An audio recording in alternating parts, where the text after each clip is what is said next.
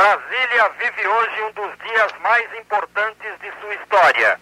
O Congresso Nacional está reunido para votar a emenda Dante de Oliveira, que estabelece eleições diretas já. A cidade amanheceu tranquila, mas essa tranquilidade é aparente, uma vez que todos que aqui estão aguardam com ansiedade e expectativa o resultado da votação de hoje no Congresso.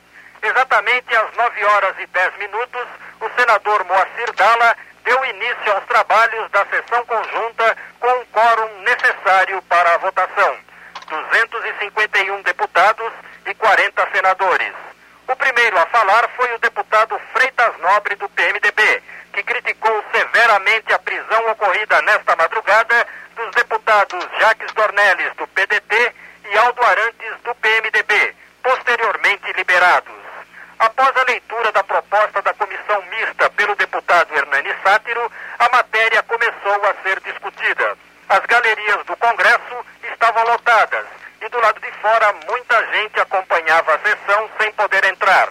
A chegada dos governadores era aguardada e ao entrar no prédio do Congresso Nacional, o governador Franco Montoro foi cercado por fotógrafos e cinegrafistas.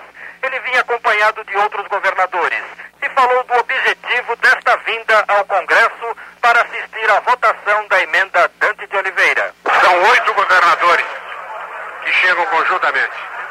Eles representam a maioria da população brasileira e vieram aqui trazer o seu apoio à luta pelas eleições diretas. Repórter Geraldo Nunes, direto de Brasília, num trabalho especial da editoria de rádio do Palácio dos Bandeirantes.